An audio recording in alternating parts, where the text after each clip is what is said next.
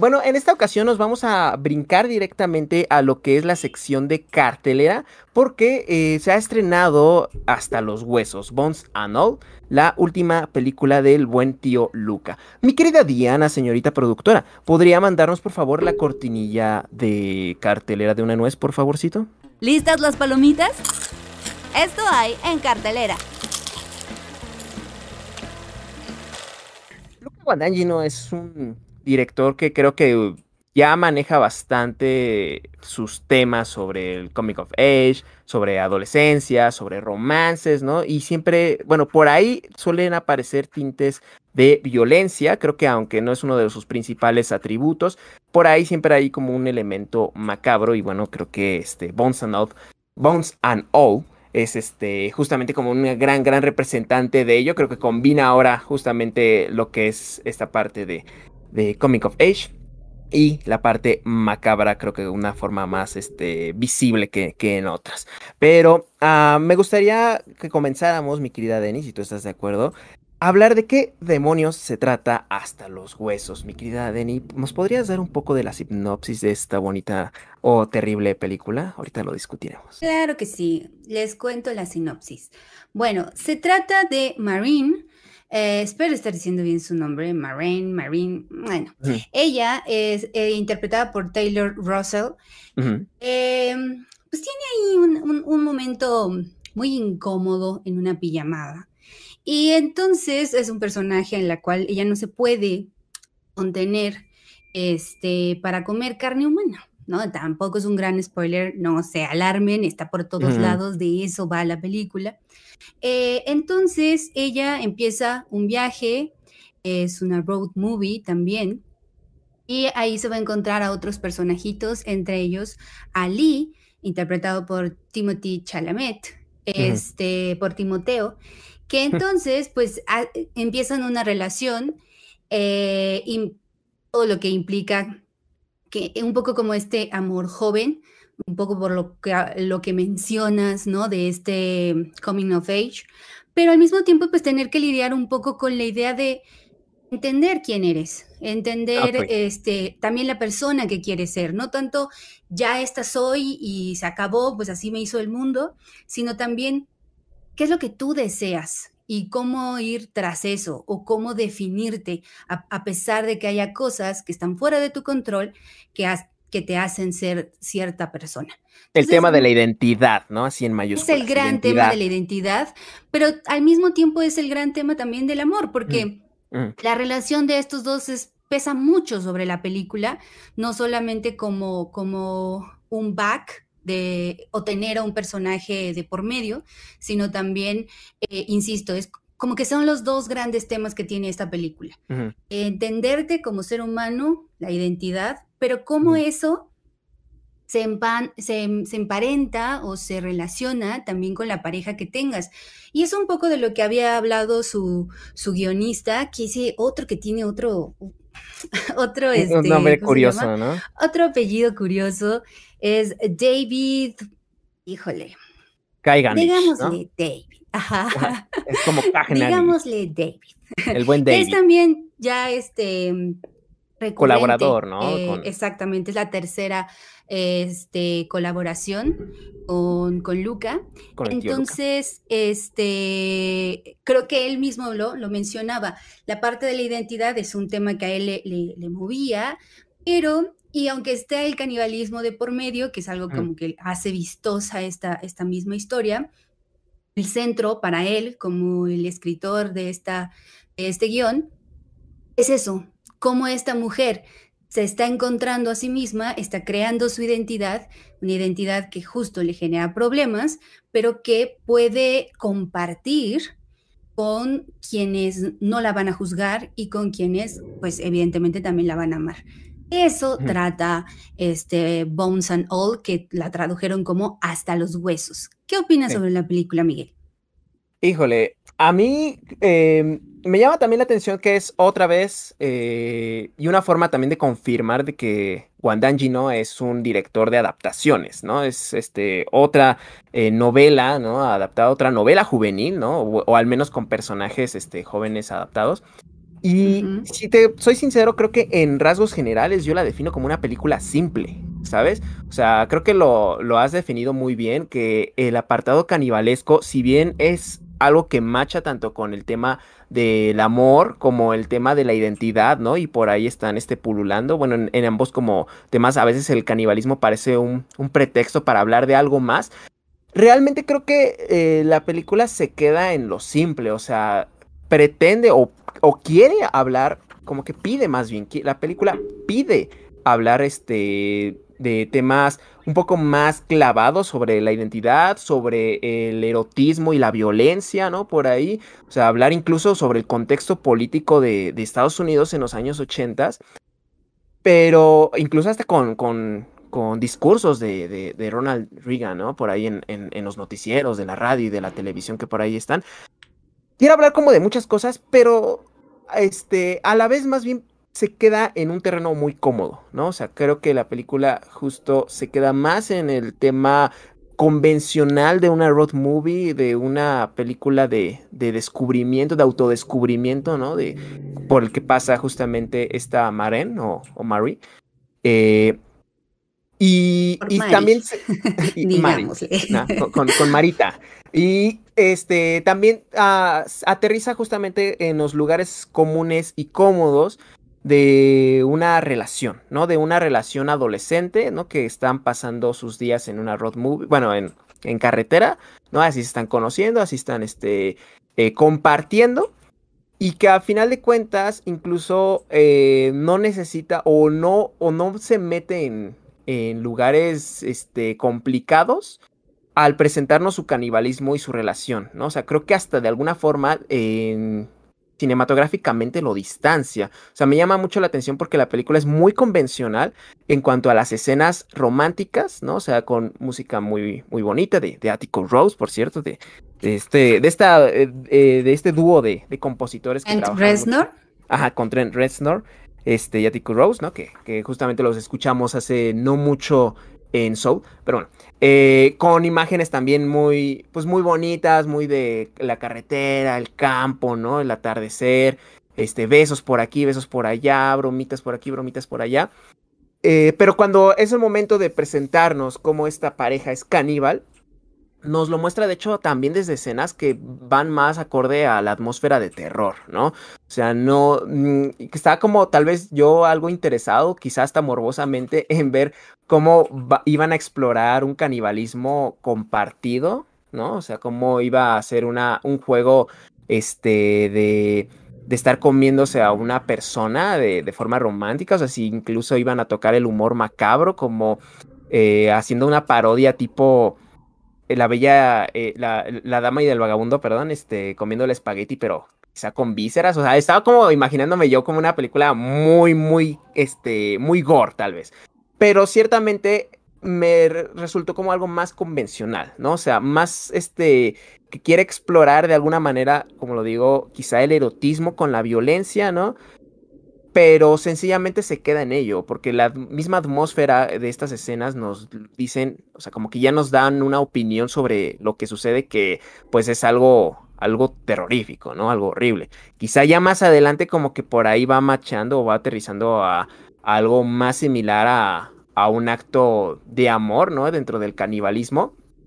Pero sí es como muy ya ya para lo último, como para no, siento yo que es una película que también está muy diseñada para gustar, ¿no? O sea, como que está muy pensada para gustar en un, en un público, el público más amplio y en un público adolescente en este caso. O sea, yo lo noto incluso con, con Timothy, con el Timoteo, eh, que parece más un modelo, ¿no? De, de comercial, o sea, con, no solamente por, por ya su aspecto físico, que lo tenemos súper ubicado, sino incluso por este, la caracterización, ¿no? Su ropa, o sea, parece que más bien me va a vender ropa alternativa, ¿no? Que ser un eh, joven rebelde de la época de los ochentas, ¿no? Que es por donde se sitúa la película, o sea, como que de ahí una forma mm, eh, trata de, darle como mucho gusto al, al público, ¿no? Al público mainstream, por así decirlo. Eh, pero mi querida Denny, ahora sí que, que tú creo que también tienes como, como unas opiniones bastante polémicas sobre la película. Ah, polémica no. Este, más bien siento que Eh, hay, hay ciertas cosas que rescatarle a la película, otras con las cuales no conviví, que no, no las sentí del todo cohesionadas, pero igual no puede ser por, cuestión de gustos. Em, no precisamente porque sea una mala película o esté mal construida. Eh, ellos y menciono a ellos como tanto al director como al guionista, porque creo que es un trabajo de ambos. O sea, los dos fueron productores. Em, la novela fue algo que le, interesó más al, guionista y de ahí se la compartió a, Luca. Este, y, le resonó, le resonó bastante al director porque dijo, que cuando él le mostró a personas cercanas la película, le dijeron, es que esta es de verdad tu película más personal. Y él le mencionaba, pero, pero ustedes, ¿por qué dicen eso, no? Y es porque, de acuerdo a una, a una entrevista que le hicieron en The Guardian, él cuenta esta anécdota y contesta que porque estas personas le mencionaban que esta era como su película más, más, este, más personal, era porque decía que se trata de llorar la muerte de tu padre, de llorar la imposibilidad de tu relación con tu pareja mm. y, y, como buscar un poco eh, esta idealización del romanticismo que es imposible. Entonces, eh, creo que, como bien lo mencionas, hay muchos temas de por medio, justo un poco en, esta misma descripción que le hacen estas personas. Hay duelo, hay identidad, hay romanticismo, hay incluso como una metáfora en, cuestión de lo del cannabis, cana, cana, ah, espera. canibalismo. Canibalismo, canibalismo, exactamente. Entonces, em, se sienten como muchísimos temas ahí revoloteando por todos lados y eso hace que a veces la película tome un, rumbo y luego le da un ratito a otro y luego le da un ratito a otro pero al final no, se, no termina de, de cuestionar ni uno ni otro. Al final para algunos puede que, eso no sea ningún problema, ¿no? Porque se siente más como, como un relato de estas dos personas que se encontraron y a ver qué surge. Y para otros, faltando, algo esté faltando para, para cerrar este, este crecimiento o este supuesto coming of age de, nuestra eh, protagonista eh, y que no solo se quede como, como un poco en stand-by de qué es lo que va a pasar con ella. Insisto, puede ser cuestión, cuestión de gustos.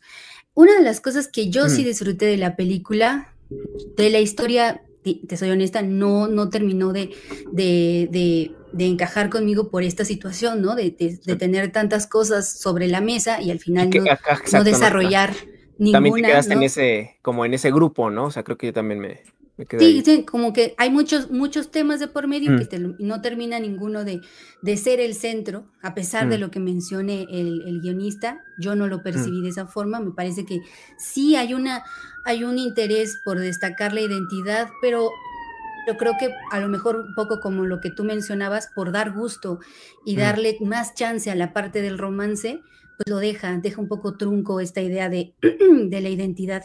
Ay, espérame, para que no, no ande de Lolita. mi, mi nota. Lolita Alayazo. no, totalmente entendido. Ah, discúlpenme. bueno, el caso es que, y ya se fue. El caso es que la parte que yo sí disfruté de la película, tampoco es que fuera como, como la, el, o sea, lo más, lo, más arriesgado, pero creo que leyendo esta misma entrevista de The Guardian, eh, menciona dos influencias pictóricas muy importantes para la construcción de la imagen de, Hasta los Huesos. Eh, una de ellas es el... Permítame, permítame, por acá lo tengo. Una de ellas es el pintor Hermann Nietzsche, es un pintor de, una corriente que se llama accionismo vienés. Justo parte de, de, como la entraña de este, de este movimiento es ser transgresor. Y es eh, este pintor eh, ponía sangre, vísceras, mm, este, hacía performance con carne, o sea, al final sí había muchísima... Animales abiertos, ¿no? Pieles. Este, algo, algo, algo que, se siente, ¿no? Que, mm. pese a que lo estás viendo, hay, una, hay algo sensorial. Y él mencionaba que justo su, arte era como algo muy completo, que tuvieras toda una experiencia sensorial y que esto implicaba oler, observar, escuchar, mm. tocar. Entonces, él tiene como influencia a este pintor, este, austriaco, me parece, este, Hermann Nietzsche. No, no es, este, no es de Viena, bueno, de... ajá, el, el, accionismo vienes es... Sí. Ah, bueno, continúa. Este, entonces, este, este pintor, al tener esta, esta esencia, ser una de, uno de sus referentes, definitivamente creo que lo mantiene en la película. Es completamente sensorial. Está agregando estas moscas, está agregando como, como siempre le da mucho paso a la sangre. Hay ahí un diálogo que me pareció muy acertado, justo para meterte en esta atmósfera en donde hay muchísima sangre. Y, y, uno de los personajes dice, hay que lavarnos antes de que nos quedemos pegados a, la, a, donde estamos sentados. Eso me parece que te da la posibilidad de utilizar eh, cinematográficamente los elementos que tienes para algo sensorial. Generalmente vamos a estar viendo cosas, pero no solamente, pero eso que ves ya no es solo lo que ves, sino también lo que te transmite para sentir, para oler. Imaginarte cómo olía ese lugar, imaginarte cómo mm. se sentían estas pieles llenas de sangre.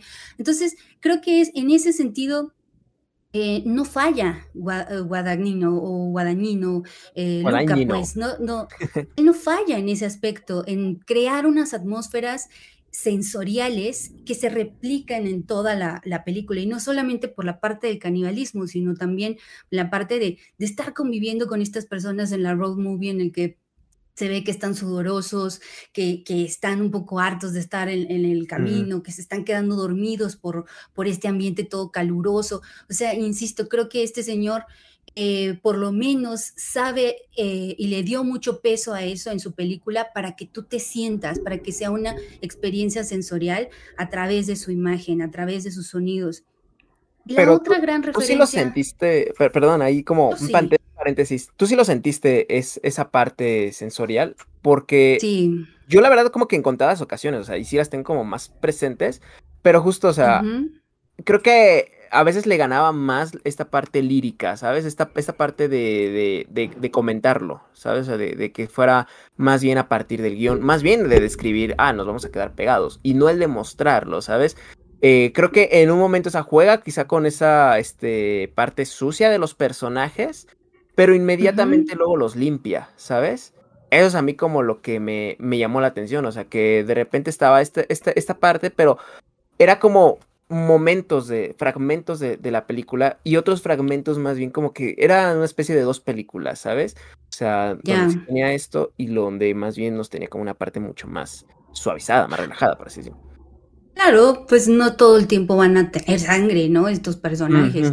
Eh, pero creo que a, mi parecer, la verdad, yo sí percibí eso, yo sí sentí que eh, había una sensación de, tener este, este lugar impregnado de algo, ¿no? Impregnado ya sea de, olores o de sensaciones o, de hasta miedo también. Creo que también le rescato mucho, y ahorita voy para, para allá, este, pero le rescato también ciertas atmósferas de terror. Em, no, ahí sí para que veas, las atmósferas terroríficas las sentí a veces. Esas sí creo que mm. no es, algo que, ajá, que se mantenga durante toda la película, pero sí creo que las atmósferas terroríficas fueron, fueron algo que trabajó bastante bien. Pero bueno, en cuanto a la, mm, otra referencia, la gran referencia pictórica, es este, un fotógrafo estadounidense que se llama William Eggleston.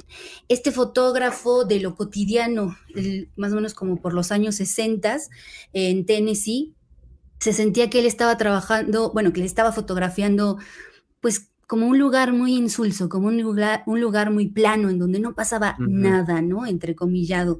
Entonces, él empezó justo a fotografiar eso. Parecería que fotografiaba la nada, ¿no? La cotidianidad, eh, restaurantes, eh, calles, este, comercios, a veces con gente, generalmente sin gente. Entonces, como todo este ambiente cotidiano en el que parece que que nada extraordinario va a suceder. Y justo ese, ese también es el gran ambiente de la película.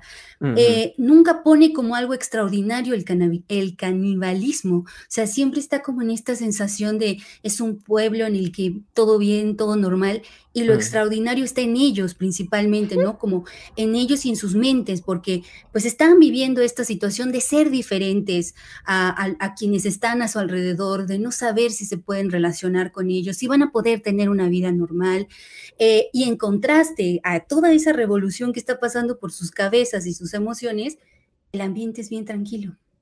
El, la, la situación es muy, es un contraste a lo que estaríamos acostumbrados, ¿no? Exactamente. Entonces creo que teniendo esas dos referencias de lo que él trabajó visualmente, sí le da, desde mi, desde mi punto de vista, un aporte interesante a la película, en donde creo que tambalea todo eso, ya es en función de, de, de, la historia, de su guion, a qué le quiere dar eh, este, prioridad. ¿no? Exactamente. Y, por eso creo que, no termina De, juntar todas estas estos elementos en algo que se sienta como muchísimo más cuestionado.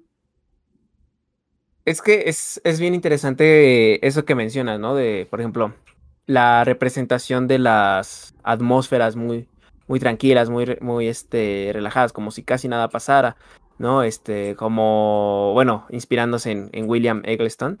Pero también me, recuerda, por ejemplo, ese concepto este, a la película de David Lynch, ¿no? De, Donde justamente nos muestra este, este pueblito, donde todo como que, que yace dentro de la tranquilidad. Eh, ¿En Twin Peaks? Eh, no, no, no. Bueno, o sea, creo que también Twin Peaks por ahí lo, lo maneja.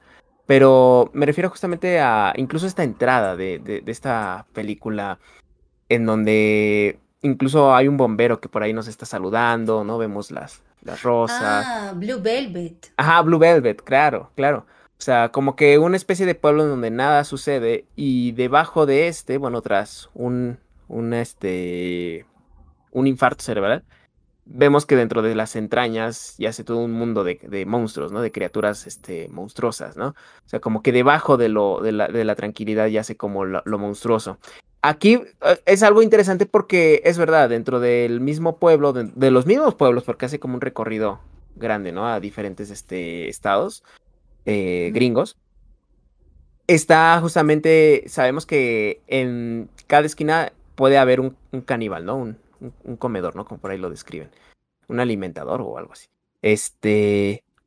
Pero estos al final de cuentas están como todo el tiempo en, en movimiento, ¿sabes? O sea, siento yo que, que ahí es cuando. Esta, esta referencia que tú me das, yo no la hubiera notado si, si no me la expones a partir de, de una entrevista, ¿sabes?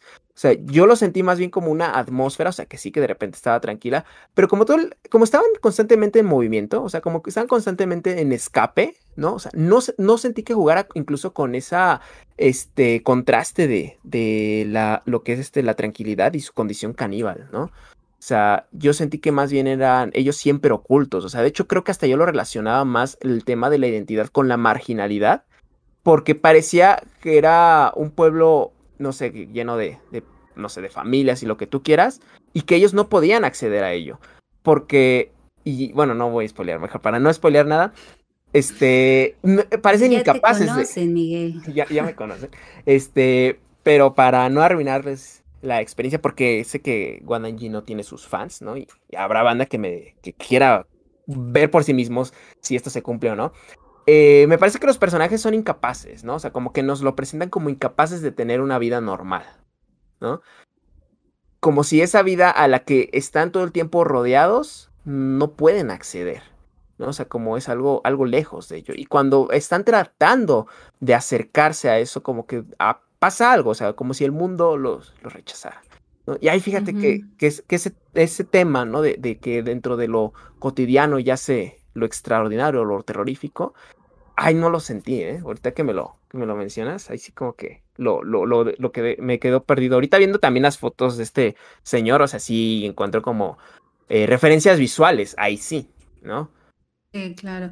No, es que realmente no, no es que se sienta eso terrorífico a partir de, o sea, como el ejemplo que pones de Blue Velvet, creo que además ahí es todavía más evidente porque justo está haciendo como una parodia este Lynch al ponerlo todo colores saturados, o sea, como que sí está haciendo como una, una gran ruptura entre esta idea de lo, de lo idílico, muy familias este, clásicas de los 50. el em, modelo americano, ¿no? Y claro, eh, y, de repente justo, ¿no? Debajo de todo eso hay, hay una cloaca. Pero acá no es precisamente que, mm. haya como un, un, submundo en donde estén ellos, sino... Que esté insertado dentro, ¿no? Ajá, exacto, están ellos inmersos en todo mm. esto, pero sí quién es eh, entre ellos, ¿no? Quién mm. es más, más agudo, incluso entre lo que ellos mencionan, ¿no? De poder identificarse entre ellos, podrás darte cuenta de que está sucediendo esto. Incluso yo, yo no siento que le dé paso a esta parte terrorífica, porque nunca sabemos más allá de lo que hagan estos personajes con, las, mm. con, sus víctimas, por así decirlo, ¿no? O sea, eh, sucede y al ser personajes que se están moviendo constantemente, no hay una consecuencia, ¿no? Entonces como que me, me hace pensar que eso insisto, extraordinario, no porque sea maravilloso, sino porque está fuera del ordinario, em, no, no, no, no, genera, ¿cómo decirlo? No, no, no, no trastoca, pues, ¿no? O sea, no, no se ve su marca en lo cotidiano, porque lo cotidiano sigue, solamente está marcado en ellos y en sus vidas, por eso lo saben. ¿No? Por eso, por eso les, les, carcome. Y creo que va en, en sintonía también un poco con lo que con lo que mencionaba el mismo guionista, ¿no? Al sentirse identificado con estos personajes por su preferencia sexual. Y él decía, ahí fue donde yo encontré un vínculo con la novela, eh, pues el canibalismo como, como una metáfora, insisto, de algo que es parte de ti y que no puede, eh, este, Em, estar en la cotidianidad de, otras, bueno, de otras sociedades, pues, ¿no? Porque él, sentía un poco eso, se sentía separado de su sociedad por, eh, por ser gay, ¿no? Entonces, creo que mm. hay algo un poco de ello, ¿no? De estos personajes que en su interior están viviendo por muchas cosas a partir de decidir quiénes son, en este caso por el canibalismo, y que por fuera nadie más los va a entender, más que ellos más que ellos que se saben separados de esa sociedad y de esa vida que lo que mencionas, Miguel, ¿no? Mm. Parece ser que no pueden acceder a esa cotidianidad. Sí, sí, sí, justo, porque cuando se acercan hay un rechazo por ahí, ¿no? Bueno, algún elemento, ¿no? Se encargará como de, sacarlos, de ponerlos en su lugar, por así decirlo.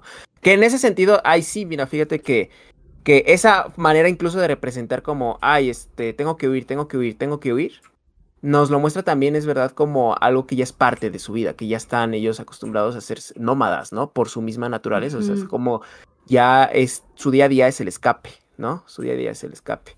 Este, en, e, ese sentido, sí, creo que me parece bastante, bastante, este, bien representado, o en esa sensación como de que no hay un hartazgo, bueno, sí hay un hartazgo, pero no es un hartazgo de lo novedoso, sino es un hartazgo de lo rutinario, ¿no? Este, pero bueno, ¿algo más con lo que te gustaría eh, cerrar, mi querida Denny? ¿O quieres que nos pasemos al tema de análisis donde vamos a hablar de algunas películas del buen tío Luca? Pues yo siento que tampoco es como, como, como un así, un quiebre tan, tan notorio entre lo que vamos a mm. hablar, porque este sería parte de, ese mismo director, ¿no? O sea, como que no, no siento que sea como, como Pero es que esto entró en la, sección de cartelera, mi querida Denny. Ah, como lo que les indica dónde está la cartera. Ok, ok, ok, no, no, no pasa nada. no, pues nada, entonces creo que estaría mejor que este comentario que, que con el mm. que iba a cerrar la, la idea de, de hasta los huesos, mejor nos lo pasamos para la siguiente película. Uf, estos análisis no los hacen ni en IMCINE. Mi querida Deni. Ahora sí, por favor, haznos el honor de inaugurar esta sección. Pero... bueno, no la sección. no sé cómo iniciar la sección. Porque yo ni siquiera tenía como mucho la idea de que fuera así. Pero está bien, no pasa nada. agarramos de sorpresa. Improvisa, mi querida Deni. Vamos a Bueno, tampoco es que seamos los más expertos en el cine de, de, Luca, porque no hemos visto tanto mm. de, de, toda su filmografía, este, pero sí queríamos como un poco explorar, eh, platicar sobre, sobre lo que hemos visto, ¿no? Mm. Lo que hemos visto justo, y este, y entre esas, pues va a ser, eh, ¿cuál es la que tú traes, Miguel? Yo tengo Melissa P, su segundo largometraje. Ok, y yo pues la verdad es que nada más he visto lo más mainstream de él, que ha sido Call Me By Your Name y Suspiria. Ok, ok. Mira, a mí me latería personalmente, de hecho, comenzar con, con justamente ya sea Suspiria o Call Me, Call Me By Your Name, porque es justo como un punto en el que creo que la mayoría ya ha visto, ¿no? Este, cualquiera de las dos. Entonces, si quieres, pues nada más repasemos un poquito, un poquito así rápido, ¿no? De su vida antes. Este, Ah, para quienes no lo sepan y como que les parezca incluso hasta esclarecedor, pues, ¿por qué toca estos temas el señor Luca Wandanji, ¿no? El tío Luca. Pues es debido a que justamente él ah, vivió una infancia nómada, una infancia un poquito en movimiento por el hecho de que al haber nacido en los años 70 en Italia, pues se mudó a Etiopía, ¿no? O sea, prácticamente luego, luego. Y así vivió hasta prácticamente los siete años, en donde tuvo que regresarse por eh, la, guerra civil del 77, ¿no? Él justamente es de Sicilia, en, en Palermo. Este, y hay al igual que a muchos, muchos otros eh, cineastas eh, que, que, hemos conocido su trayectoria, pues comenzó su acercamiento al cine gracias a la cámara Super 8 de su papá, ¿no? Con el que hacía pues sus pequeños cortos experimentales y, todo eso.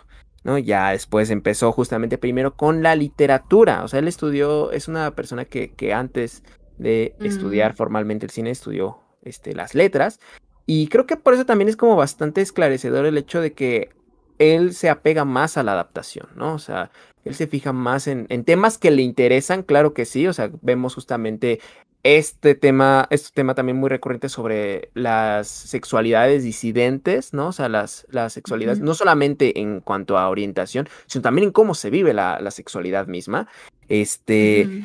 y, y, lo, y la juventud, ¿no? O sea, como que tiene también un tema muy, muy particular con, con los jóvenes, ¿no? O sea, las y los jóvenes, siempre como que está muy, muy este, al pendiente y sobre todo el cómo diferentes autores lo exploran, tanto para un público eh, meramente dirigido para un público juvenil o incluso para un público amplio, ¿no? Así a secas, amplio, este, pero con personajes eh, eh, jovencitos, ¿no?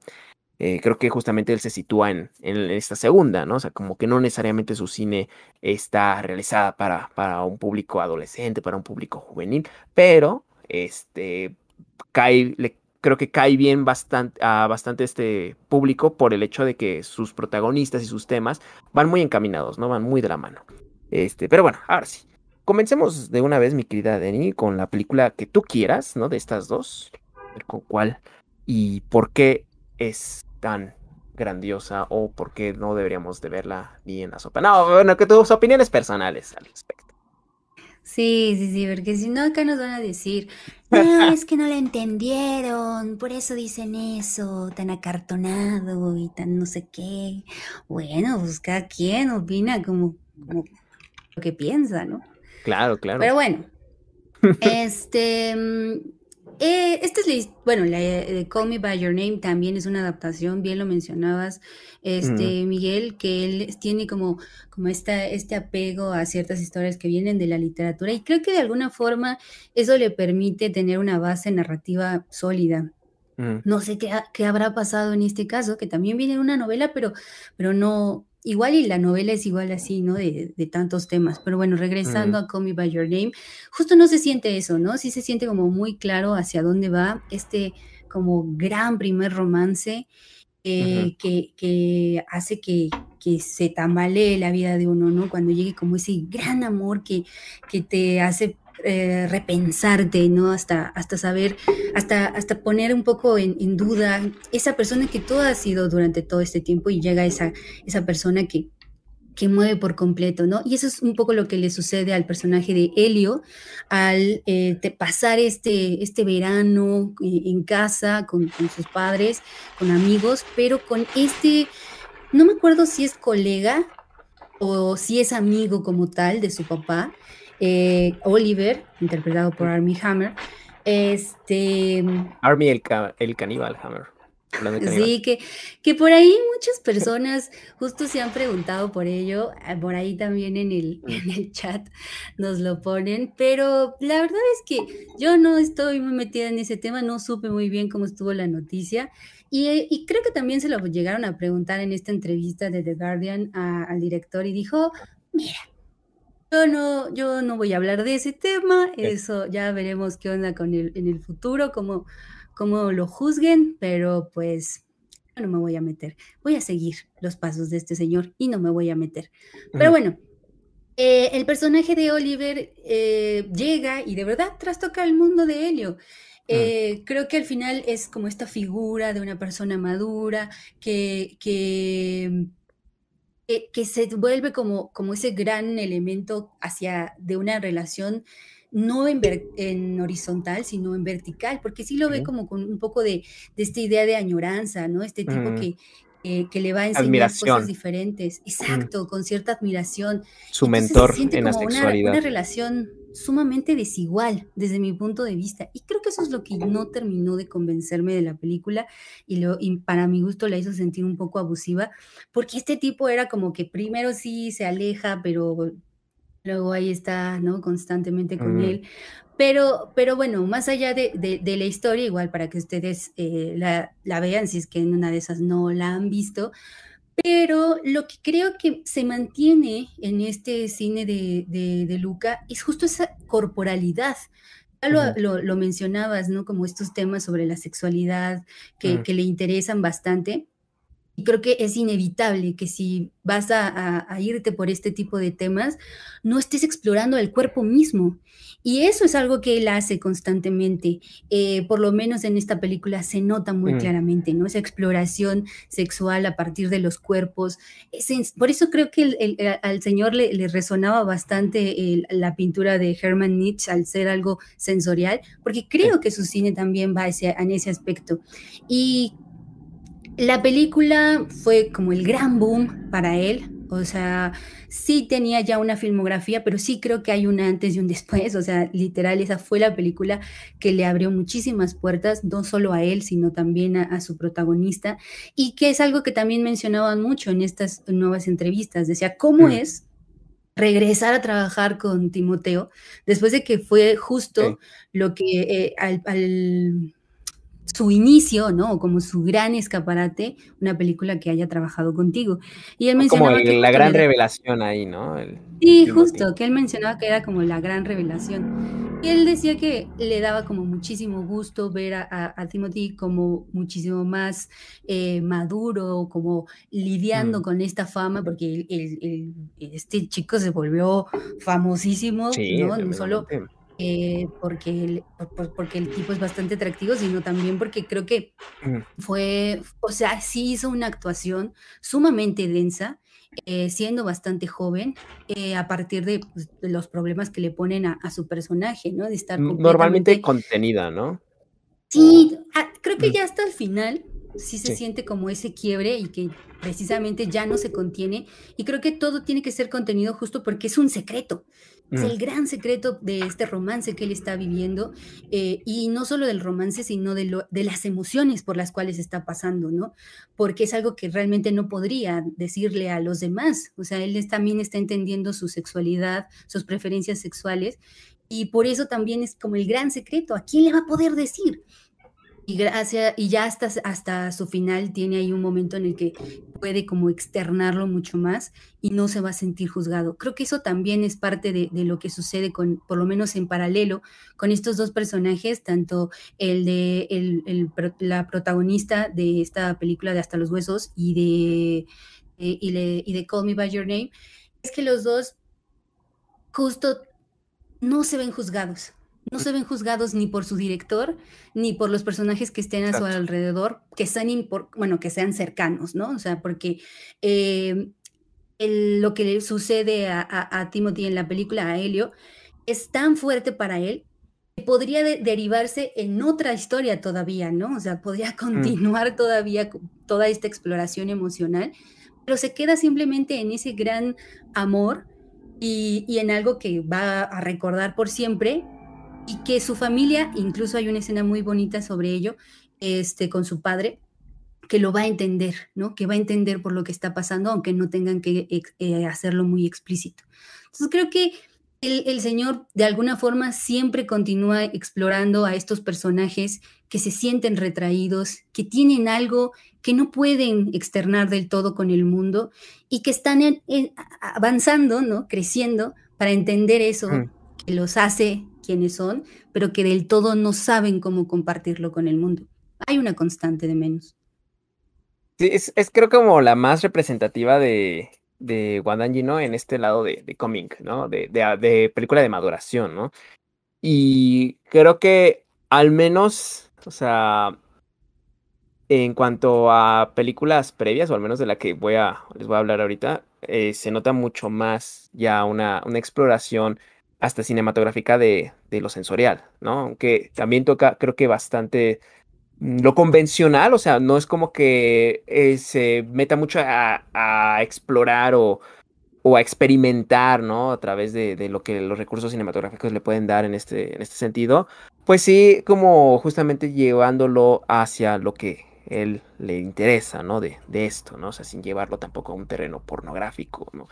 Y eh, bueno, pues hablando justamente de, de pornográfico, mmm, voy a hablar de una película que este, está considerada como, como película erótica, ¿no? Y sinceramente me parece como, eh, no sé, o sea, como que me parece un poquito tramposa ese, ese, esa etiqueta, creo que lo han hecho para atraer más público, mm. eh, la cual es justamente Melissa P., que es una adaptación de la novela homónima de la eh, escritora Melissa. Me, aquí tengo su, su, nombre, porque también es Melissa P. Es prácticamente una autobiografía. Me, me, Melissa Panarello, ¿no? Es, okay. Esa sí es una película totalmente, totalmente italiana, ¿no? O sea, recordemos que este señor es italiano, pero ha tenido mucha chamba en Hollywood, ¿no? Este Luca uh -huh. Guadagnino. Eh, bueno, pues aquí es apenas su segunda producción, ¿no? O sea, ya, ya, tiene un nombre en Italia, ya le están echando ahí el ojito. Sin embargo, creo que este, Melissa P. pues tiene Mm, yo creo que sí, lo, lo, voy a, lo, voy a, decir así. El gran defecto de que se siente como una producción televisiva, ¿no? O sea, se nota que no está como los grandes recursos, pero eh, igual sus inquietudes cinematográficas se van, se inclinan más hacia lo literario, se inclinan más incluso a este, presentarnos, pues desde lo convencional de tener una, un, este, narrador, ¿no? Ahí, ahí presente, que al final de cuentas es nuestra protagonista, quien escribe en un diario, ¿no? Uh, lo cierto es de que Melissa P también nos está presentando una chica, una adolescente de apenas 16 años, que está explorando la sexualidad, pero su experiencia con la sexualidad se da a partir, este, con un chico que era su super crush, ¿no? Este, llamado Daniel, el cual sencillamente la utiliza, ¿no? O sea, la utiliza este, y prácticamente está abusando de ella, ¿no? De cierta forma. Eh, pero entonces aquí ocurre algo muy interesante. Melissa, eh, en lugar como de, de rechazar esa parte de su sexualidad, más bien le interesa, le interesa a tal punto de que empieza a empoderarse de ese intento por eh, aprovecharse de ella, ¿no? Y más bien empieza a disfrutar el, la, una, una, vida sexual muchísimo más este, activa que la mayoría de adolescentes a su edad, ¿no? Este, buscando justamente cómo eh, la provocación enciende diferentes cosas en hombres incluso mayores, ¿no? Que ella. Y, experimentando con ello mismo, ¿no? Y llevando un diario de, de todas sus hazañas. Eh, creo que la gran, gran ventaja que tiene Melissa P., o sea, como, como película, como tal vez también historia misma, es, son sus personajes, ¿no? O sea, eh, Melissa es justamente, eh, no la vemos ni como una femme fatale, ni como un pobre corderito descarriado, sino más bien una auténtica adolescente que está, este, si bien es inocente ante el mundo que la está rodeando y, y lo está tratando de experimentar y ella se cree, o sea, se, se, muestra incluso inocente al, al, sentirse dueña de ello, ¿no? O sea, al sentirse que puede manejar la situación, ¿no? Y, y al final de cuentas está cayendo también en este por su soberbia, ¿no? Está, está haciéndose daño sin, sin darse cuenta. Tampoco nos la presenta como una una, una, víctima, ¿no? O como alguien que no sabe eh, en absoluto lo que está haciendo, ¿no? O sea, nos va mostrando justamente como diferentes matices de, de, este, este personaje. Y sus relaciones, creo que también una cosa brillante es que pues tiene eh, su, en sus, entre sus aliados a este, su abuela Elvira, quien es interpretada por Geraldine Chaplin, ¿no? Una de las tantas hijas de, de Charles Chaplin. Eh, y esta señora también nos da un personaje que me encanta, bueno, es lo que me gustó de la película, porque si bien es esta abuelita liberal, mentora, que se da cuenta de que su hija está pasando, de que su nieta, perdón, que su nieta está pasando por algo este, malo, ¿no? Y que y que incluso se da cuenta de que es tan malo que no se atreve a comunicarlo y en lugar de reprenderla, más bien trata de apoyarla como puede, se nota también imperfecta al darle algunos consejos que no son del todo buenos, ¿no? Que son incluso un tanto, este, más bien atados incluso como a una onda eh, pues más convencional, o sea, en el terreno de lo conservador, de, de, de, alguna forma callártelo, ¿no? O sea, de alguna forma callarte lo que, lo que estás sufriendo, ¿no? O sea, creo que esos matices me parecen como bastante, bastante eh, interesantes, ¿no? Si bien ya otros personajes que por ahí aparecen son muy planitos, son justamente como estos chicos, ¿no? O sea, son meramente, no entendemos el por qué hacen las cosas, solo lo hacen, solo son cretinos, solo son crueles. O sea, al final de cuentas, pues también lo entiendo porque está hecho a partir de la perspectiva de Melissa. Este, también tenemos otros personajes como la madre, que, que incluso parecen personajes, este, tontos, así a secas, ¿no? O sea, no, no, no, no terminamos tampoco de de poder empatizar, no nos dan las herramientas eh, suficientes para empatizar con la situación de la madre y solo la vemos como alguien sumamente desconectada de la realidad. Eh, pero bueno, creo que eh, al menos ya es una película en donde ya se atisba justamente estas necesidades que tiene por explorar este Guadangino, ¿no? Ah, tiene estos protagonistas juveniles que, que curiosamente aquí la protagonista María Valverde, ¿no? Española, ya después la conoceríamos también con una producción que fue súper famosa, ¿no? O sea, fuera de su país de origen, España. Este, que es terrible, ¿no? Terrible, creo que más no poder. Pero bueno, o sea, conocidísima este, y súper aplaudida en su momento, bueno, al menos por, por el público en general, que fue Tres metros sobre el cielo, ¿no? Si la viste, Tres metros sobre el cielo. No, la película española de amor con, con este loquito. No la vi. Ay, no la veas. Pero probablemente varios de ustedes la conozcan y, sabrán de por qué, por qué me quejo tanto de esta. Pero bueno, también este ya ha tenido otras, eh, bueno, están producciones como eh, fuimos, como Éxodos, perdón, como Éxodos del 2014. Este, y fuimos canciones, fuimos canciones de Netflix. Eh, pero bueno, uh, si gustas, mi querida Denny, podemos pasar a Suspiria, porque creo que como que ha sido de las películas más alabadas de, de, Guadangino, ¿no? Y que además se está este, cimentada sobre una película que es prácticamente pues, una leyenda, ¿no? De, del Giallo. Sí. Este, pues justo muchas personas decían que es como el remake que nadie pidió, que nadie buscaba, pero pues el señor dijo, yo voy a hacer mi película de todas formas, ¿no? Este, y creo que sí se aleja bastante de la original y tenía que, de alguna forma, lo mm. hemos platicado muchísimo por acá sobre las razones por las cuales vas a hacer un remake, ya lo platicaban también con Pinocho, que me da mucha lástima no, haber podido estar ah, para hablar de Pinocho. Creo que la pudiste ver. Sí, sí, sí, sí, la verdad es, ya tuve chance de verla y me encantó bueno, ya luego, ya luego lo hablaremos.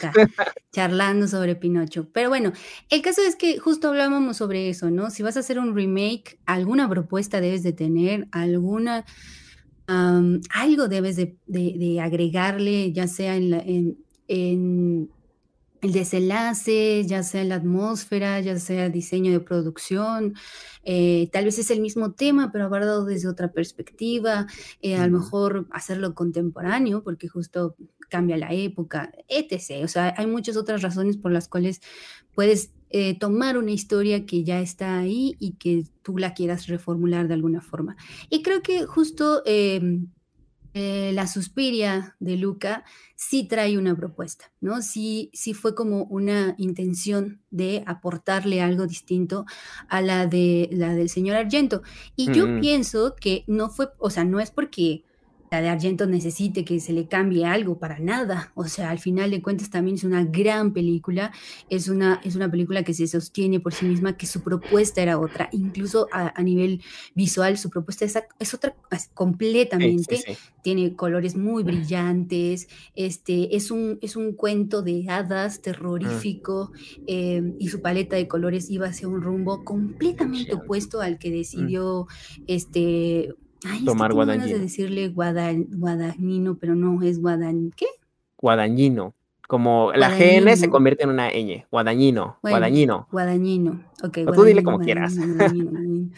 Este, y sí, ¿no? Tomó un rumbo completamente distinto. Te voy a con- bueno, les voy a contar, ¿no? Un poco como mi experiencia en el cine. Ok. Cuando llegó la parte final, de verdad que yo estaba sumamente aturdida. Eh, no, porque no voy a contar de qué va la parte final. ¿no? O sea, para, para- porque Pa- Para que no ser que- como tú dices. como- Exactamente, porque no quiero ser como tú.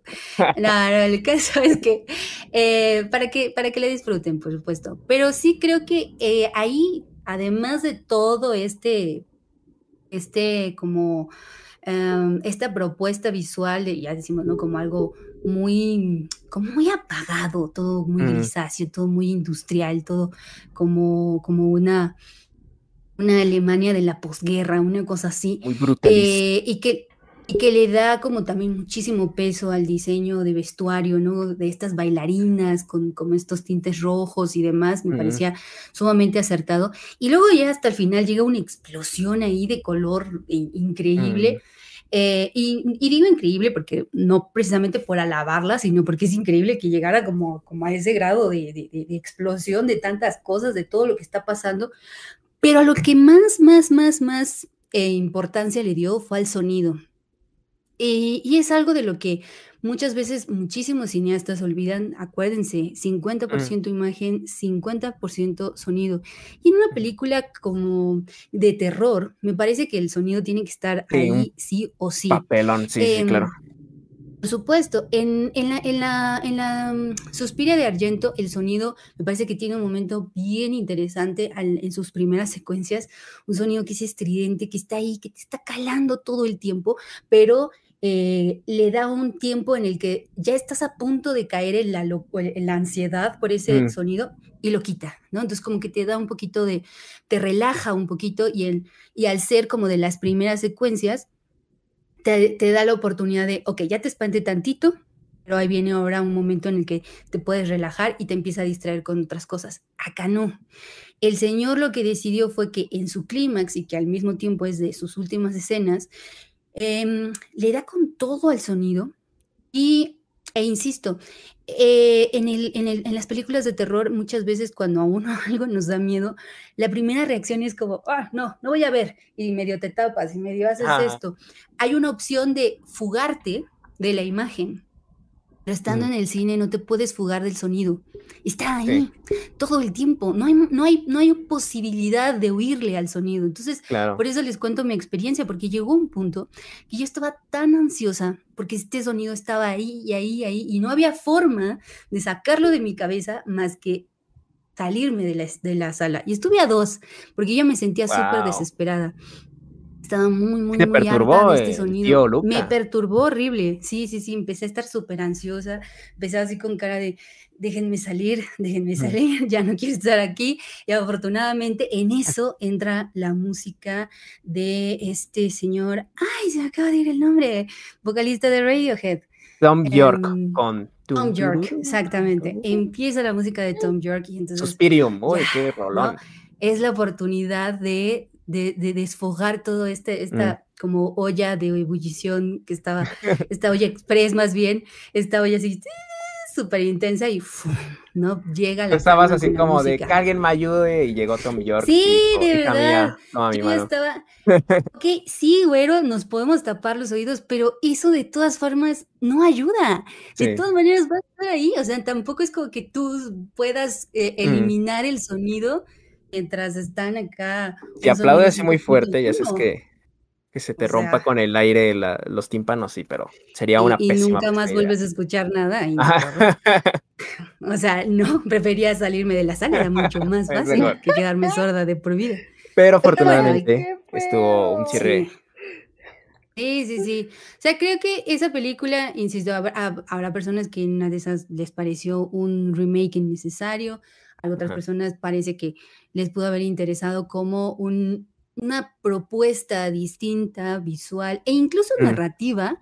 Creo que también, y obviamente no voy a soltar el spoiler, pero sí toma un, un rumbo distinto en la transformación de su personaje. Sí hay eh, decisiones que la llevaron a, otras cosas a su personaje, ¿no? Entonces, diría desde mi punto de vista, de, de las películas que he visto, porque tampoco le conozco tantas, en esta pequeña charlita hablando de su cine, pues creo que esa es la película más redonda, en, donde historia y, todo, y, la parte visual termina por, por crear algo mucho más homogéneo. Creo que eh, una de las, de, los, de las virtudes de, la película de Argento es justo eso, ¿no? Planteártelo como un cuento de hadas, y eso es lo que él quería, un cuento de hadas terrorífico. Em, y acá creo que si bien empieza un poco con eso mismo, ¿no? Con este personaje inocente y demás.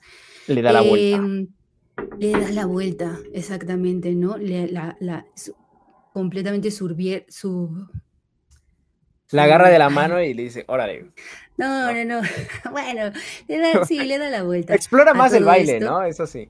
También, por supuesto, o sea, es mm. igual, venimos hablando de lo del sonido, o sea, en el momento en el que ellas hacen estos movimientos en donde eh, fragmenta todo el cuerpo y empiezan a sonar, ah, me parece que fue bastante acertado, pues, ¿no? Y es algo que uniéndolo un poquito con lo que hablamos de hasta los huesos, que mm, su historia no termina de cuajar, pero sí creo yo que hay ciertos momentos con ciertas atmósferas en donde sí se siente este terror.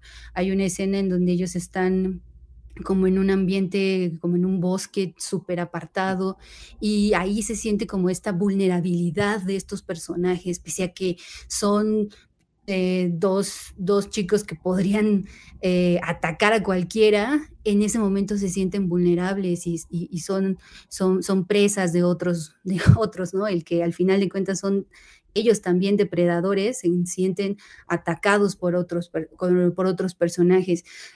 y, y creo que, de nuevo, es parte de la atmósfera, porque bien del, del suceso que, que, va que va a mostrar en esa escena, realmente se contiene. Él no, no explora como te voy a poner todo en la cara, sino como se contiene un poquito y hace que, que crezca un poco más la atención. Por eso le defendería esos elementos a, a él. Creo que es un, es un director que por lo menos sabe crear atmósferas, que sí sabe generar tensión en sus películas, pero hay, hay, ciertos elementos que terminan por no, y, creo que más en cuestión de historia, es en donde ya no termina como debe, ¿no? de, engran, ajá, de, de, cohesionar todo. Sí, sí, de hecho, o sea, a mí también como que me lo encuentro como un director muy, no sé, muy desequilibrado, ¿sabes? O sea, pero creo que lo que tiene bien, lo tiene muy bien. O sea, es como la, la, la, gran ventaja. O sea, como que los temas que cuando los explora, estos que les interesa y, le va encontrando como diferentes este, matices o, diferentes recursos, ¿no? Este, hace algo muy interesante, pero de repente tiene como, no sé, eh, o sea, lo repito, o sea, yo siento que al menos en esta última película fue por querer dar, ¿no? Una, este, darle gusto a todos, ¿no? O sea, darle gusto a sí mismo y a su colaborador, ¿no? O sea, como en, explorar ciertos este, temas de esta manera, pero también en crear estas imágenes muy preciosistas, ¿no? Muy, eh, como muy bonititas, ¿no? Que chocan justamente con estas incluso intenciones de hacer esta parte más cárnica, esta parte más visceral, ¿no? O sea, y, y no terminan de cuajar, o sea, como si el tono y la intención chocaran, ¿no? Este, cosa que que bueno, pues qué se le, qué se le va a hacer, ¿no? O sea, al final de cuentas, pues ya tenemos por ahí Suspiria, ya tenemos por ahí este eh, Call Me By Your Name, creo que un poquito más eh, leales a su, a su tono, ¿no? Me parece su tono con las intenciones un poco más casadas ante ello. Pero bueno, mi querida Denny, eh, ¿estás lista para pasar a la sección de recomendaciones y después a los super duper chats porque nos han adelantado el aguinaldo? Yay. Sí, claro que sí.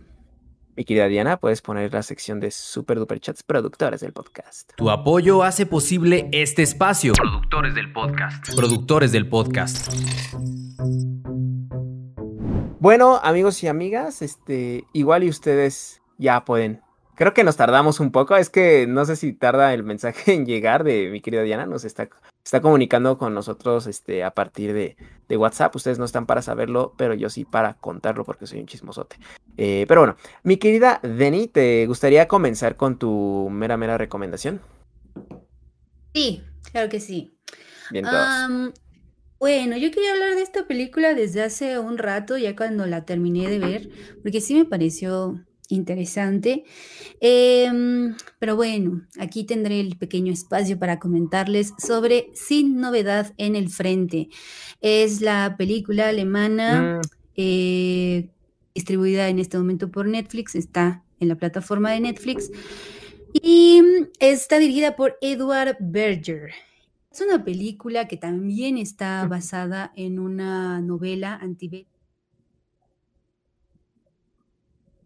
o remarque, em, que trata sobre la guerra de las trincheras, la guerra de la, de la Primera Guerra Mundial. Esta guerra en la que justo se le conoce así por la guerra de las trincheras porque mucho de estos enfrentamientos se dio en estos espacios en donde los, los dos contrincantes apenas se avanzaban unos cuantos centímetros y se mataba a un montón de gente, ¿no? Y luego el otro trataba de seguir avanzando igual, ¿no? Otra matazón terrible. La, y la película va sobre eso, va sobre los últimos días de, esta guerra en la que se está peleando justo en, mm, en, dos espacios muy claros, en este frente de batalla, en donde están los soldados en medio del lodo, del frío, de la lluvia, del hambre. Y por el otro lado, pues los que mandan las guerras, ¿no? Estos espacios de oficina, estos espacios donde terminan por decidir la vida de todas estas personas. Y es una película antibélica como tal, porque justo no creo que solamente esté remarcando los horrores de la guerra, sino la inutilidad de la guerra. O sea, el, hecho de que estos personajes vivan todas estas cosas tan traumáticas por cosas sin sentido de alguna forma. Y en este, em, y lo, lo manifiestan un poco con esto, ¿no? ¿Cuántas vidas fueron 5 centímetros de avance. ¿Cuántas vidas fueron otros 2 centímetros de avance, sabes? O sea, creo que en ese eh, va más hacia eso, porque no hay como muy claro un solo personaje eh, y, vamos a ver su travesía eh, o, su transformación, por así decirlo, sino sí, si vemos su travesía, pues, perdón, ahí corrijo, porque lo vamos a ver desde que se enlista hasta momentos muy, muy álgidos de la guerra, pero principalmente y más allá de enfocarnos en él porque es el personaje que nos importe, es porque es nuestro guía en medio de toda esta, de esta, de esta vorágine que es la guerra. Y, te va mostrando uno y, o sea, constantemente justo eh, los, los horrores de esta guerra ah, y que trauma y transforma a estas personas en, meras máquinas y en meros números. Esa deshumanización, ¿no? Una deshumanización por completo. Y hay una secuencia muy interesante, me pareció eh, muy cinematográfica, muy explicativa. Incluso podría ser un cortito así separado, justo que tiene toda la carga de la misma película, en el que significan la ropa, la ropa de estas personas y todo lo que vive como el ciclo de vida, por así decirlo, de la ropa. Mm. Hablándonos justo de todas estas etapas de la guerra y de todos estos espacios en donde al final de cuentas pasa de, mano en mano esta ropa para darnos cuenta de cuántas personas han utilizado esa ropa y lo que significa que esa ropa se haya reutilizado tantas veces. Eso me pareció, insisto, cinematográficamente muy válido para hablar, insisto, de estos sin estas cosas de la guerra que no tienen sentido.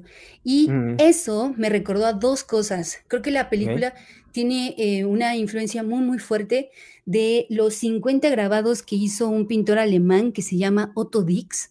Él estuvo, él como tal, sí estuvo en la guerra, en la Primera Guerra Mundial, estuvo en las trincheras, quedó bien traumado. ¿verdad? Quedó trastocado el pobre hombre y mm, por eso hace esta obra de 50 grabados que se llama como tal La Guerra. Hay momentos sumamente y él es él es este él fue parte del expresionismo alemán.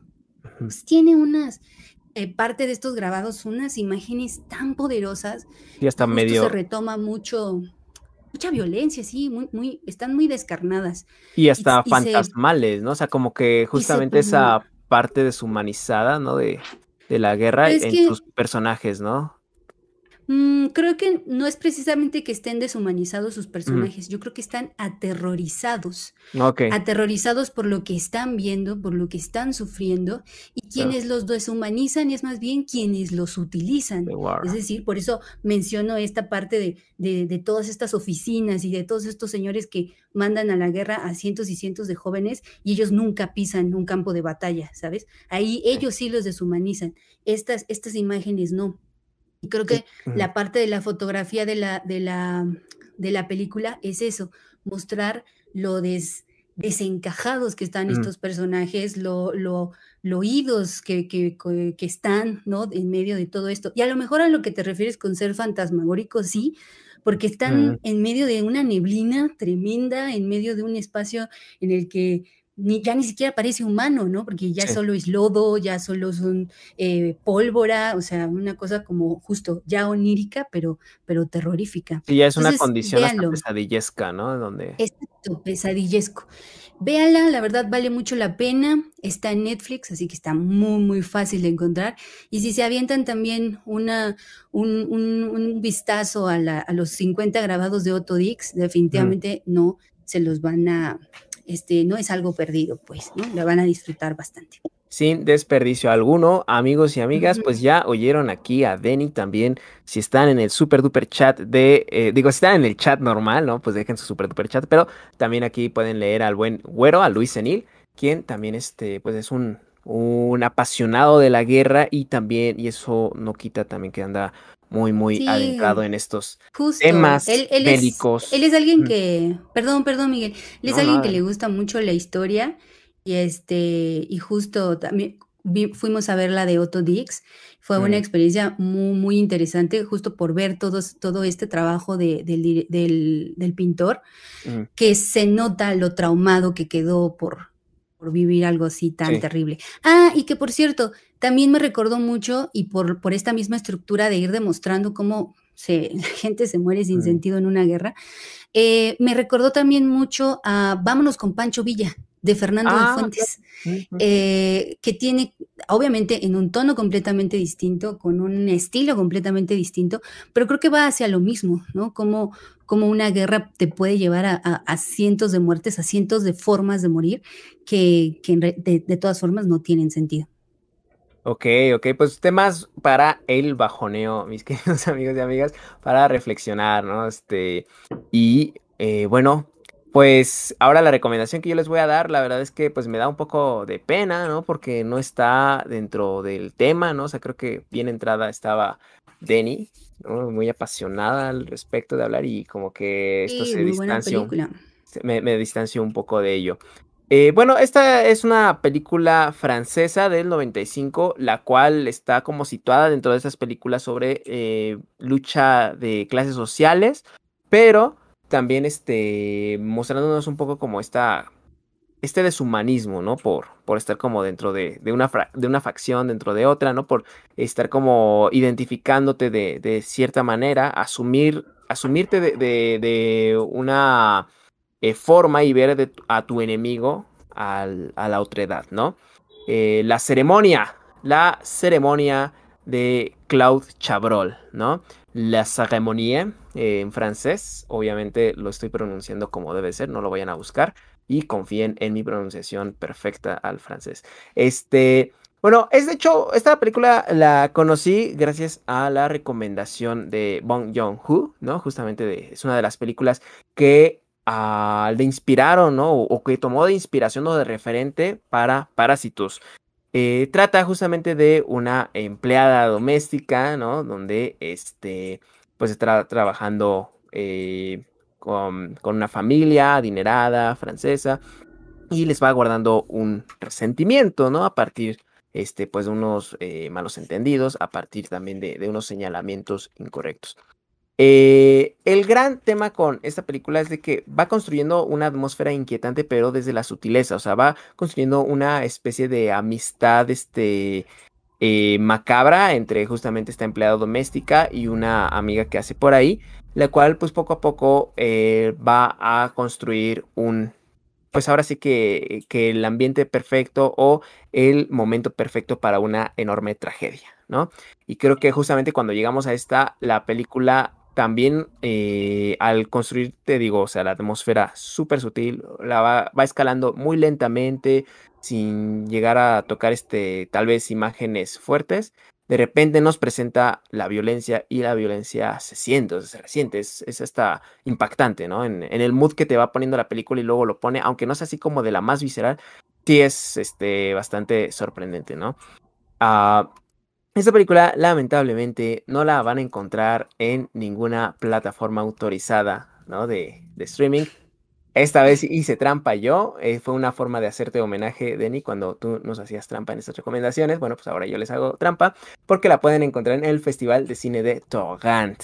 Amigos y amigas, corran al Festival de Cine de Togant, donde este parece ser que también está sin novedad en el frente. ¿eh? Miren qué maravilla este festival, súper este, democrático. Si ustedes no cuentan internacional. con internacional, ¿no? No, y además que este, no entiende de límites por, por tiempo de época, ¿eh? O sea, es una cosa maravillosa. Nos vayan a visitarlo, saben que el Festival de Cine de Togant no nos patrocina, pero nosotros de esta manera sí los patrocinamos a ellos, vale mucho la pena, ¿no? Además es Togant de Francia, donde es la película.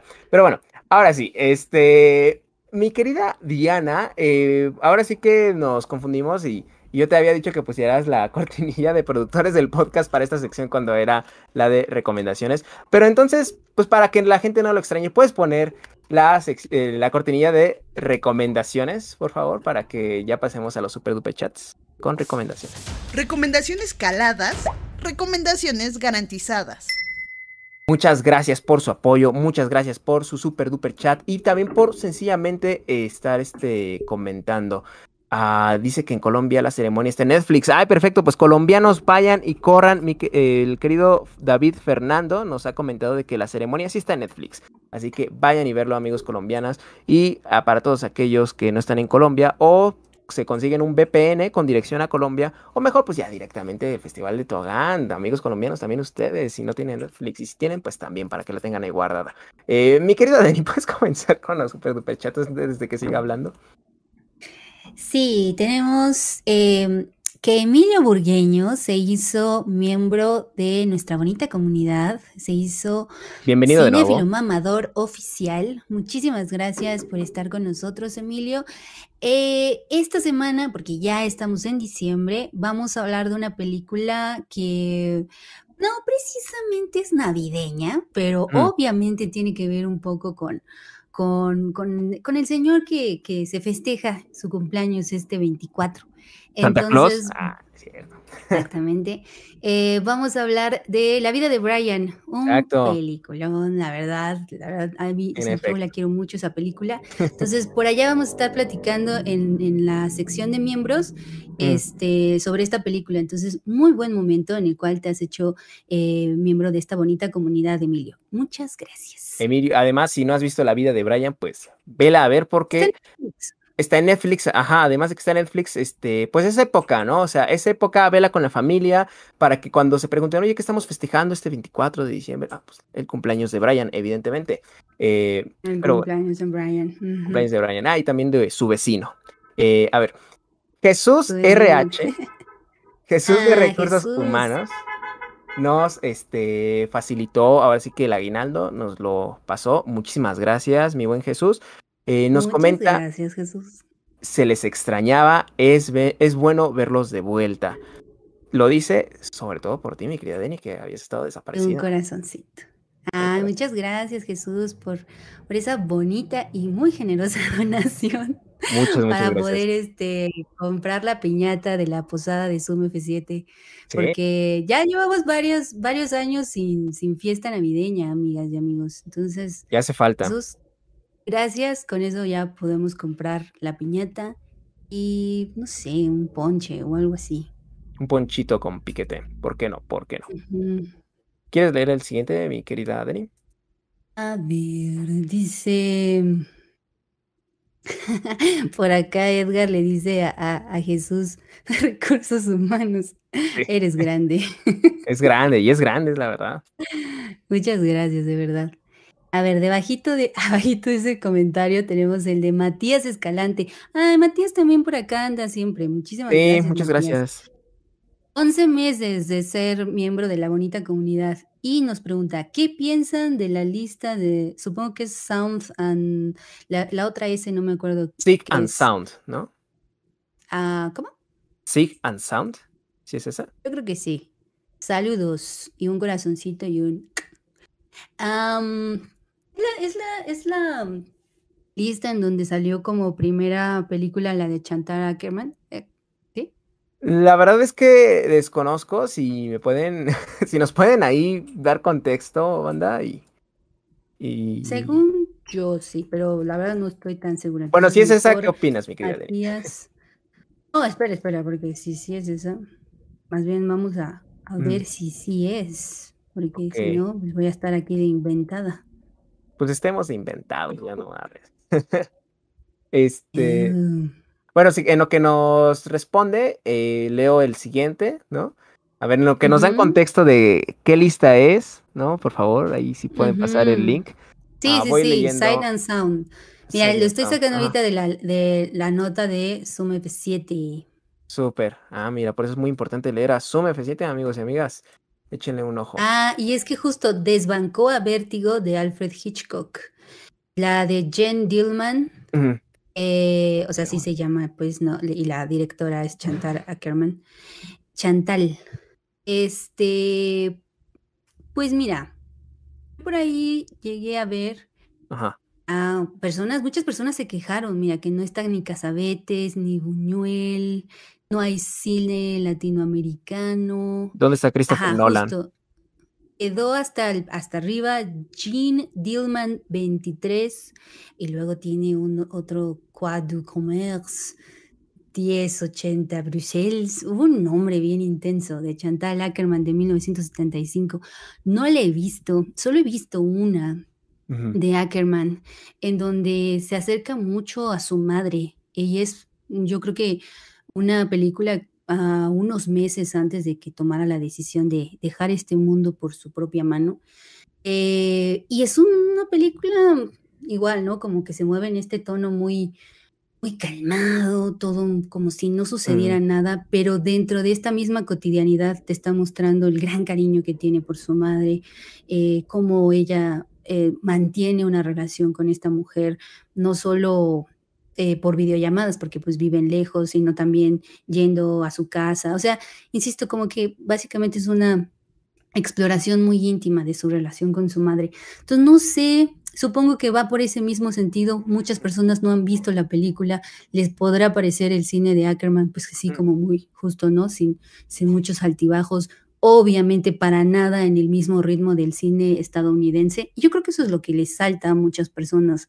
Debajo de ella están las más conocidísimas, Vértigo, Ciudadano Kane, Tokyo Story de Osu, In the Mood for Love de Wong Kar Wai, Oh. Odisea en el espacio, uh, Blue Travel de Claire Denis, Mulholland Drive de David Lynch, Pero El hombre de la ninguna, cámara, ninguna latinoamericana, ¿verdad?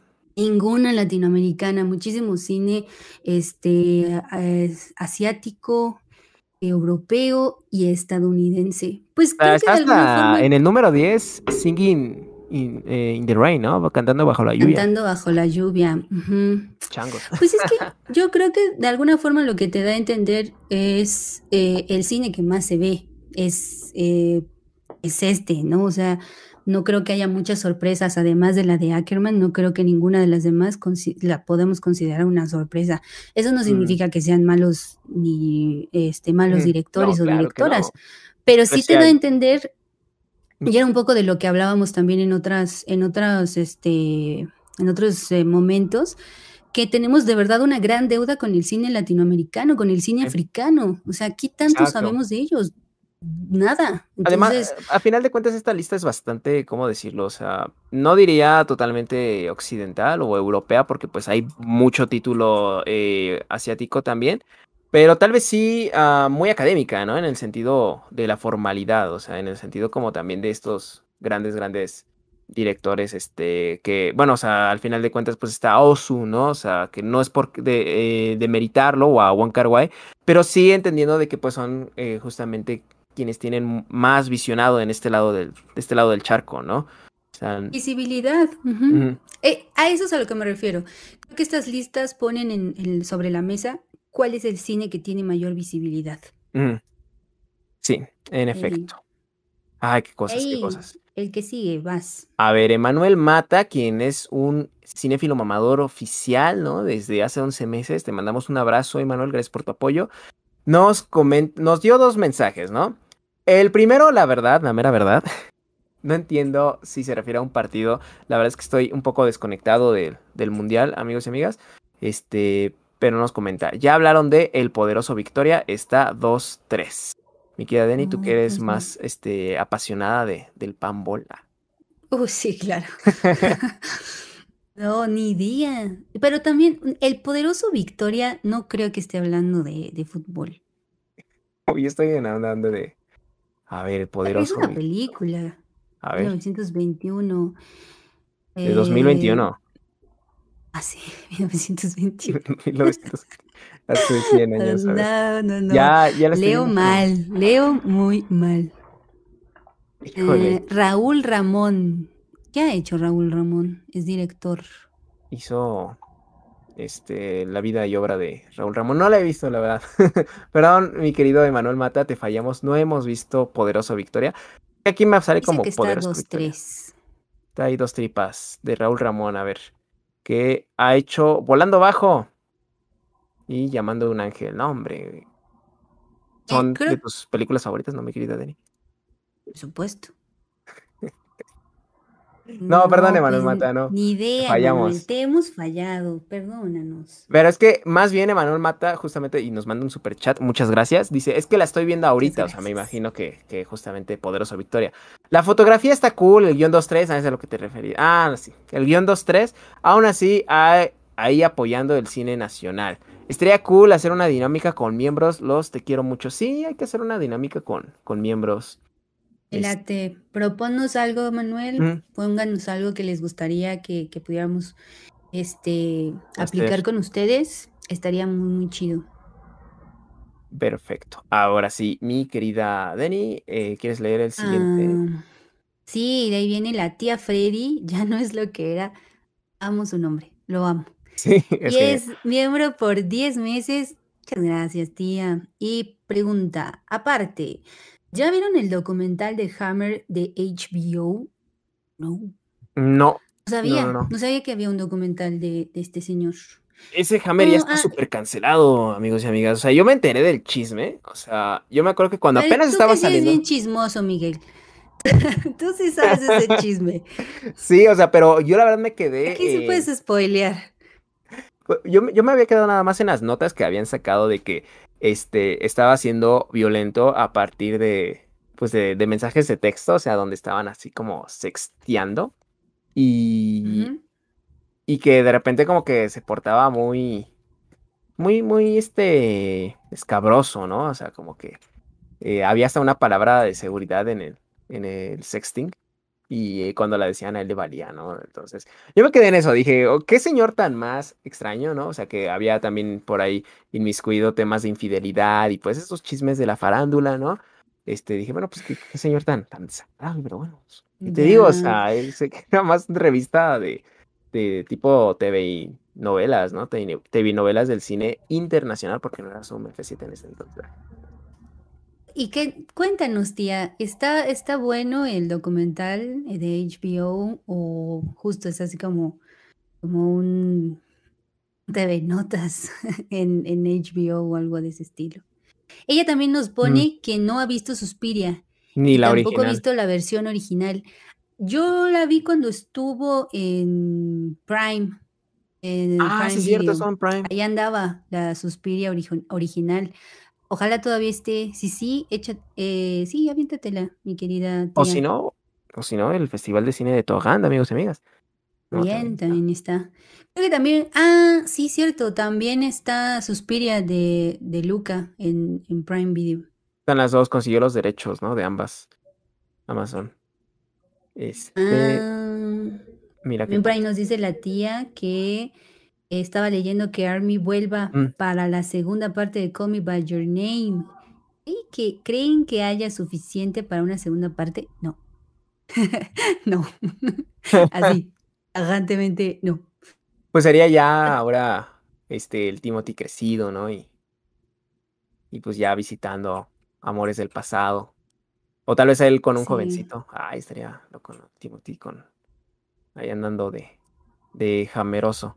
Pero bueno, eh, por aquí también Emanuel Mata dice, ya se acabó. Es que Emanuel Mata tenía un ojo al podcast y un ojo a la película del poderoso Victoria, ¿no? Porque dice, ya se acabó. Se pudieron haber hecho cosas mejores. Manuel Mata, este, qué bueno que estás apoyando al cine, al cine nacional. Pero pues sí, lamentablemente hay también mucho cine que no, no vale para nada, nada la pena. Este, pero bueno, mira, gracias a ti ya sé No. que, que existe. El poderoso Sí. Victoria ganó dos, tres. ¿Qué es lo que entendí el poderoso? Bueno, ya. Pudieron haber hecho cosas mejores, pero pues ni modo. Sí, siempre pasa. Hay oportunidad de que haya más, pero no. En efecto, en efecto. Mi querida Deni, ¿algo que te gustaría agregar en este podcast especial de Luca Guadagnino? No, nada. Que bueno, por ahí nos comentaban que justo no les ha gustado mucho hasta los huesos. Los, los Mm. puedo entender. Cuando me dijiste que la, a la música la había hecho Atticus Ross, Mm. me pareció así como de, ¿what? Es que está muy en No, X, no. ¿no? También, Sí, eh, o sea, ya no lo dijimos en su momento, pero creo que la forma en que lo emplea la música es meramente, mira qué bonito, ahí te va una rolita así de fondo, ¿no? Sí, no, no le pusieron mucho amor a, a esa, a ese score. Porque ellos saben hacer cosas muy interesantes, la verdad. En De efecto. modo. Pero bueno, Pues nada, ir cerrando y agradeciendo a la bandita que se conectó, que estuvo aquí con nosotros, dejándonos sus comentarios. Y por supuesto a la bandita que también nos escucha por Spotify, que gracias de verdad, gracias porque estuvimos en sus, eh, en sus listas de lo más escuchado en el 2022 y estuvieron etiquetando a Zoom F7. Muchísimas, muchísimas gracias por pasar sus tardes, sus mañanas, sus nochecitas, sus horas de trabajo, de viaje, lo que sea, estando con nosotros, escuchando un poquito de lo que tratamos de compartirles sobre el cine. Muchísimas gracias. sí es, banda, muchas, muchas gracias por ese apoyo. Este, y pues esperemos justamente que nos sigan escuchando para el siguiente año. Recomiéndenos con toda la banda que cinéfila que conocen. Recomiéndenlos hacerse cinéfilos mamadores oficiales, ¿no? Para podernos escuchar también en el canal de, bueno, en la sección de miembros de nuestro bonito canal.